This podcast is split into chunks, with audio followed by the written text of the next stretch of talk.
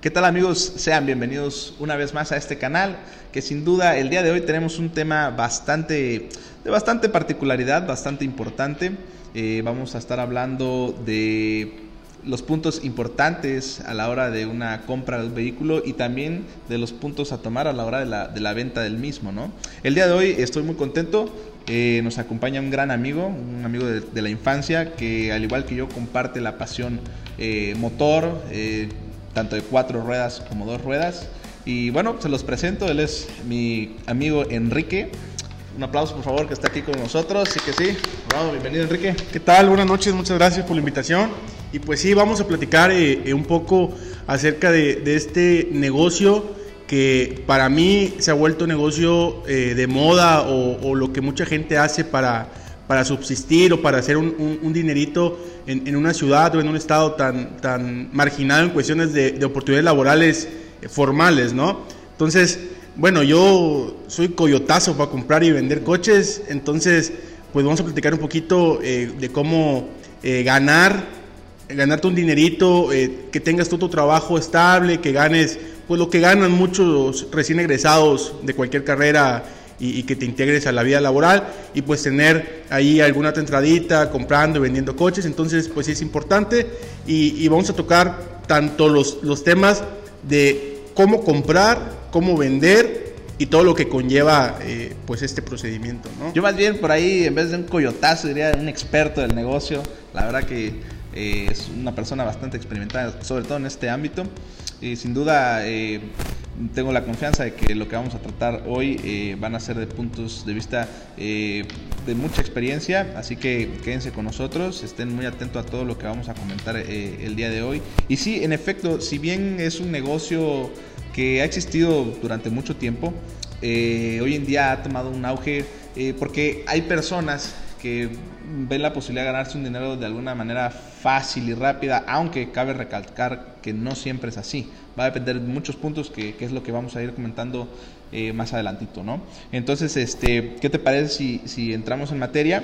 Y pues me gustaría preguntarte, mm, ¿tú qué, qué es lo primero que, que, pasa por tu mente cuando estás por comprar un vehículo? ¿Qué, ¿Qué, características del vehículo? No sé, me imagino, quizá buscas un modelo en específico, un año. No sé, platícanos qué, qué es lo que tú, tú bueno, buscas.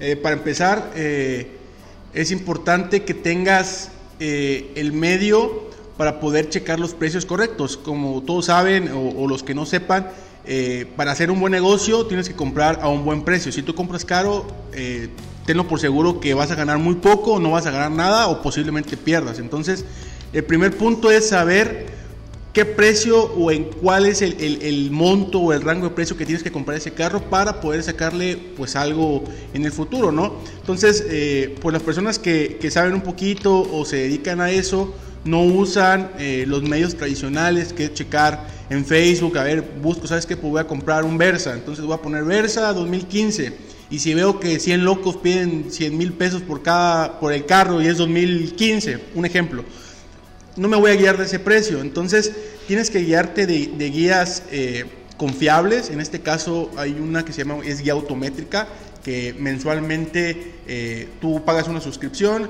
y mensualmente te, pasan un libro donde vienen los precios de todos los coches. Eh, me parece que del 2007 a la fecha eh, actualizado mensualmente, como todos sabemos, los carros se van depreciando, entonces esas, esas guías se van ajustando a esa depreciación. Entonces ahí vienen dos montos, ¿no? Dos, dos pasos, que es la compra y la venta. Entonces, al revés, perdón, la venta y la compra. La venta es el precio más alto, es lo que normalmente tú, si tienes el coche, vas a tratar de venderlo, no vas a tratar de venderlo la venta o arriba de venta. Pero si tú quieres sacar un margen de utilidad de eso, pues vas a tratar de comprar pues lo más, lo más abajo posible, la, eh, ajá, pues la, redundancia a la compra, ¿no?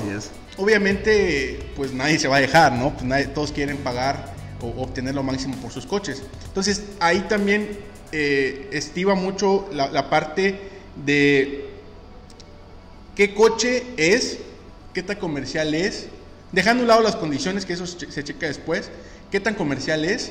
Obviamente una pick-up eh, un carro eh, deportivo que esté de moda, eh, un Suru, carros cuatro cilindros muy comerciales, difícilmente te lo va a dar alguien al libro, llámese venta o compra. Entonces, es ahí donde tienes que también ponerle ojo. Eh, ahorita eh, estamos pasando unos tiempos donde no hay carros baratos, o sea, no hay un carro que tú puedas comprar baratos porque con la, la, apertura de las tecnologías y demás, pues ya todos saben lo que vale un carro y ya no te lo quieren dar barato.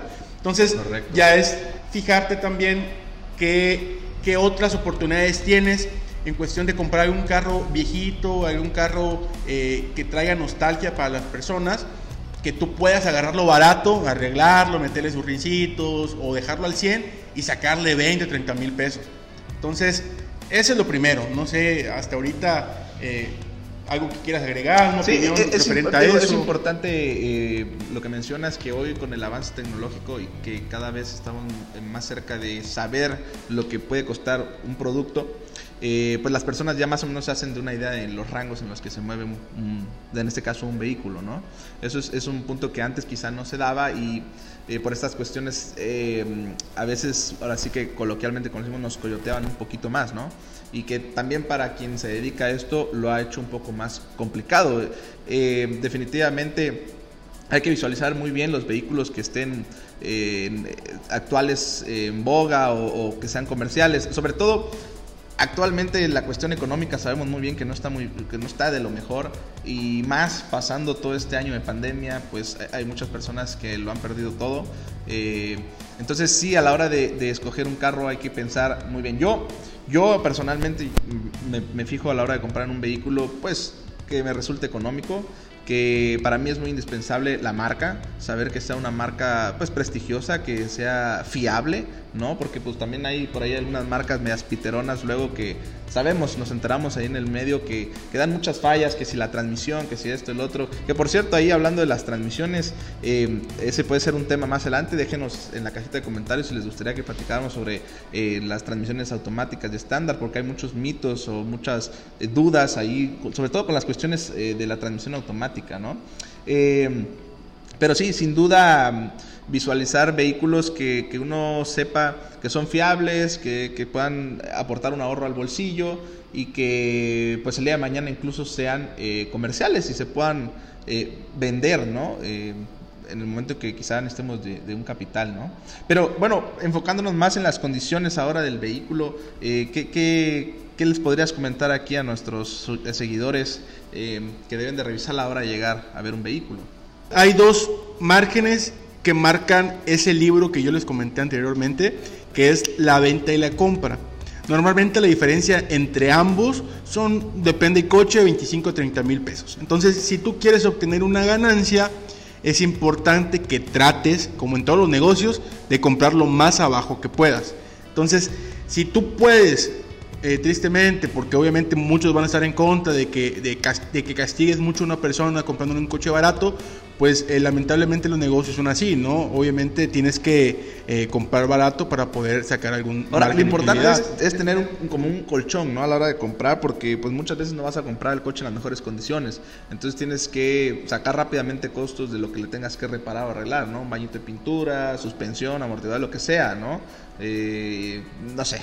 Y hablando de ese tema, para no cortar en la parte de qué revisar, eh, es importante, si no sabes de mecánica, eh, si no te apasiona tanto, pero quieres comprar un coche y no, no tienes algún mecánico a la mano o alguien que te asesore, ¿qué es lo importante o los puntos claves a, revisar? Primero, subirte el coche, checar qué testigos tiene prendido, si tiene prendido el, testigo de check engine, que es un, es un eh, foquito amarillo con forma de un motorcito. Entonces, eso es lo principal. Si está prendido ese, ese botoncito, ese testigo, está indicando que hay, un problema. hay algo, ¿no? Puede ser muy mínimo, pero tiene algo. Sí, muchas veces son sensores tontos. Algún sensorcito, lo que sea, pero te indica que puede ser algo más grave, obviamente. Claro. Segundo punto, eh, prender el coche, ponerte atrás de él mismo, checar si no saca ningún tipo de, gas, algún tipo de humo. Eh, ya tocaríamos los temas que si el humo es, es humo gris, es humo blanco, es humo negro, pues ya son diferentes tipos, ¿no? Obviamente, si es humo blanco,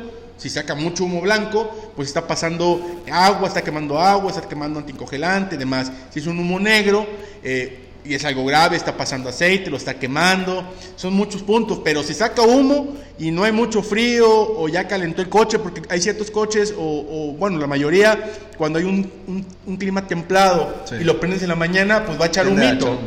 Pero ya si estás a las 3 de la tarde con 50 grados centígrados y ya tienes 10 minutos parado ya calentó, y, y sigue sacando humo, entonces hay un problema que puede ser leve o grave.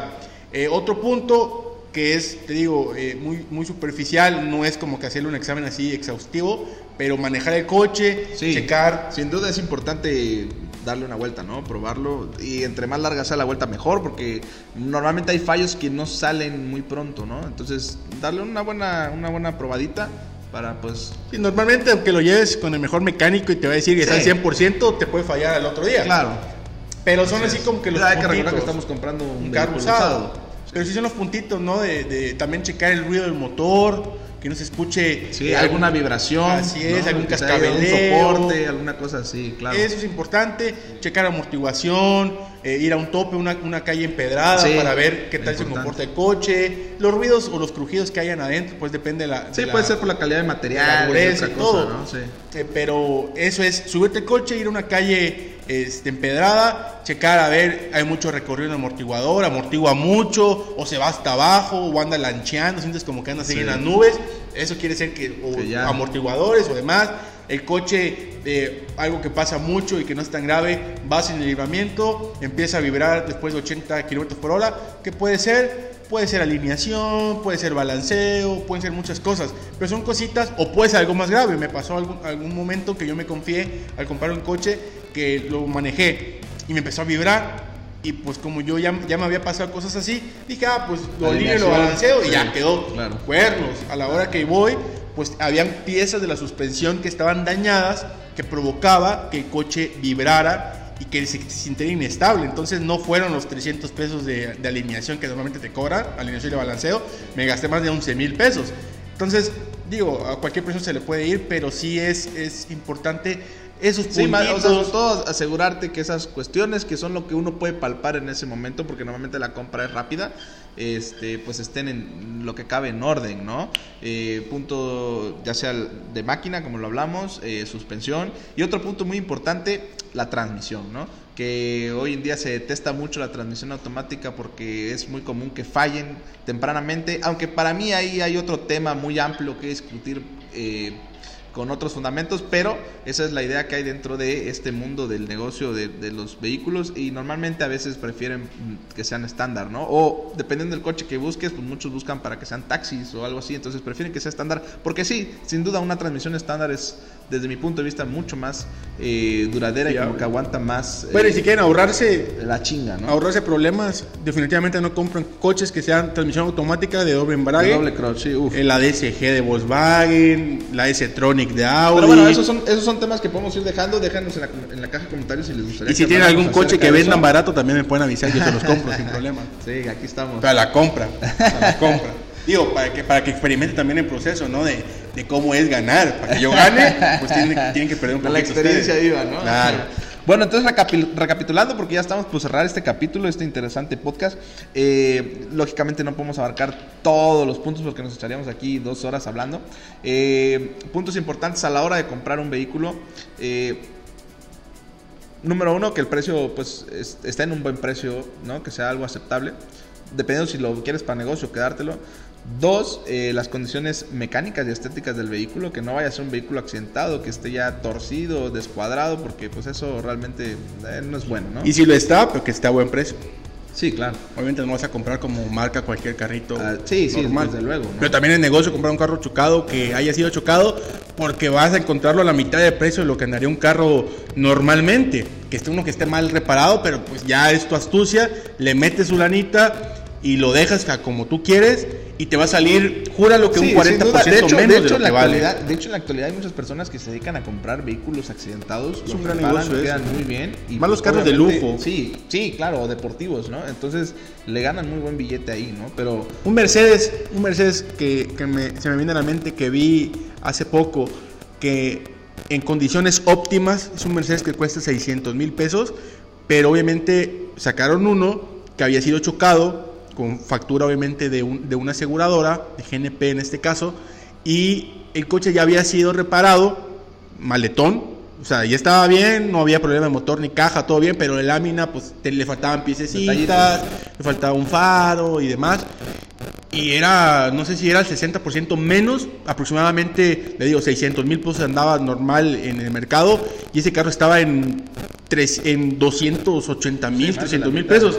Entonces dices, bueno, pues le meto 100 mil pesos y lo dejo, como nuevo. Chulo, ¿no? Y ya estoy 200 mil pesos abajo lo que anda en el mercado. Obviamente es difícil venderlo, pero ahí entra, oye, pues yo quiero un coche que vale, que es súper deportivo, que es súper caro. Sí, coches, coches muy únicos que realmente eh, muchas veces se vuelven inalcanzables. Y no quiero pagar 600, pues es una, una, alternativa, pues pago 300 o 250 y pues tengo lo mismo, al fin y al cabo, pues ni modo que yo lleve el papel ahí colgando en mi frentota que es factura de seguro que está chocado, ¿verdad?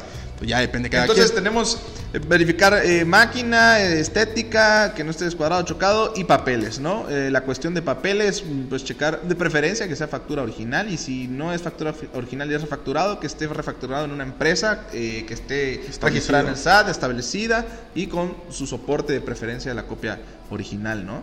Este, checar número de serie, importante, si tienen la posibilidad de checarlo desde el número de serie que va en el motor, qué mejor, que no vaya a estar maltratado o sobrepuesto, porque entonces eso nos indicaría de que algo ahí, hay algo ahí turbio y yo ya no compraría ese vehículo, ¿no? Obviamente si pueden llevarlo ante alguna, alguna fiscalía que, que lo escaneen, porque ellos tienen pues las herramientas y, los conocimientos de checar los números confidenciales, pues es lo mejor, ¿no? Porque puede estar todo exteriormente eh, bien o tú crees que está bien y a la mera hora pues está remarcado y te metes en, un, en un, problema, ¿no? También tocando, tocando este, el punto viene lo más difícil, bueno, algo de lo más difícil, porque se juega todo, es la hora de pagar el coche o de recibir dinero si tú vendes tu coche. Esto es sumamente importante porque puedes haber hecho bien todos los pasos, pero si es una estafa y al final de cuentas eh, la persona te va a querer chingar, el último paso, a lo mejor es que ya te descuidas porque pues ya invertiste todo tu tiempo, ya chequé, ya llevé, ya traje, lo llevé a la agencia y demás, y pum, en la final pues ya sabes qué, pagué y no me entregó en el coche, se fueron y demás. Pero lo contrario es, si yo vendo mi coche, hay mucha modalidad ahorita de que, oye, te pago con cheque. Oye, te pago la transferencia y una transferencia. la cortan. Así es. Entonces, ¿eh? te vas emocionado, ya vendí mi coche, ah, me pagaron 50 mil pesos más llegas a tu casa y ya no tienes tu coche y a la hora que checas tu cuenta no hay dinero, ¿no? Sí, importante eh, verificar, lo ideal es incluso ir a un banco y verificar que tu dinero está ahí, ¿no? A la hora de haber hecho la transferencia, la transferencia que haya caído ahí verdaderamente o en el cheque, que el cheque tenga fondos, ¿no? Este, y si es en efectivo, pues qué mejor, ¿no? Aunque pues actualmente ese tema es un poco complicado, pero bueno, sí, siempre tener eh, en cuenta estos puntos, yo creo que eh, poco o mucho eh, en algún momento les pueden servir, ayudar, ¿no? Eh, recomendación también, si, si van a adquirir un vehículo, pues hay otro tema por ahí que es la, el dar de baja, ¿no? Y, que, para que tú puedas, pues más adelante ponerle a tu nombre, registrarlo, emplacarlo, etcétera, ¿no? bueno, yo creo que vamos a, llegar a la conclusión de este video. No hemos podido eh, abarcar todos los temas porque pues por tiempo se va a hacer muy largo, pero eh, esperen el siguiente capítulo donde vamos a hablar más desde la perspectiva de, eh, de venta ¿no? Ahorita estuvimos hablando de los temas de a considerar puntos importantes a, comprar, nosotros ser el comprador, pero ahora en este siguiente capítulo, espero que estén muy atentos, vamos a hablar de lo que sería la venta y los puntos importantes o medulares que hay que tener en cuenta, ¿no? A final de cuentas, esto es, eh, son puntos personales, de experiencias propias, que si les pueden ayudar, tómenlos, si no, pues no pasa nada. Y lo ideal siempre también es acercarse a las instancias oficiales, ¿no? Como podría ser eh, esta cuestión de la fiscalía o incluso eh, en donde se hacen los trámites vehiculares, ver que no se ha robado, también es un punto importante, o el famoso carrito gemelo, en fin, hay muchos términos dentro que es bueno conocerlos, saber y cómo manejarlos, ¿no? Pues sí, básicamente es faltan muchísimos temas, nos falta el tema de, de las tenencias, hay placos, hay, hay, carros que tienen placas de fuera y a veces sí, cómo negociar todo esto, los enderezan con placas de otro lado, pero deben 200 mil pesos en el estado de origen. Y hay gente que no se da cuenta porque a lo mejor nomás son tres años que se perdió en el registro, pero son carros que cuestan 700 mil pesos y ya deben 50, 60 Sí, no, imagínate ya. Entonces O también sea, ahí es... Ahí ya no es negocio, ya. y- o si lo es, tienes que siempre estar consciente de eso, saber Sí, cómo claro. checarlos y tirarlos del precio final, ¿no? Sí, Porque o si estás dispuesto, pero eso ya es de cada quien a, pues, a pagarlo, ¿no? A pues sí, absorberlo. o sea, faltan muchísimos Sí, temas. son pero muchísimos temas, pero déjenlo, déjenlo ahí en la caja de comentarios si ustedes quieren que o háganoslo saber eh, en nuestras redes sociales, eh, que las voy a estar dejando pues por aquí en algún lugar. Este si quieren que platiquemos más sobre estos temas, más a fondo, más a detalle, cualquier duda, pregunta, adelante, déjenlo ahí. Y pues bueno, hemos llegado al, al término de este video. Eh, estén muy atentos para el siguiente. Y pues nada, más que agradecerte. Esperemos contar contigo para la próxima emisión. Este, ya lo saben, suscríbanse, es gratuito, dejen su like, el comentario ahí, todo eso nos motiva, lo vamos a estar leyendo. Y pues bueno, nada. Y, y muchas vistas para que compremos un dron y podamos hacer un review de, coches así más video, fresa, ¿no? ¿no? Porque no hay buenos eh, análisis de coches aquí en Tuxtla, entonces pues, hay que cooperar a la causa, ¿no? Para poder dar contenido de calidad. Sí, pues vamos a ir creciendo poco a poco. Nos vemos en una próxima transmisión, amigos. Chao.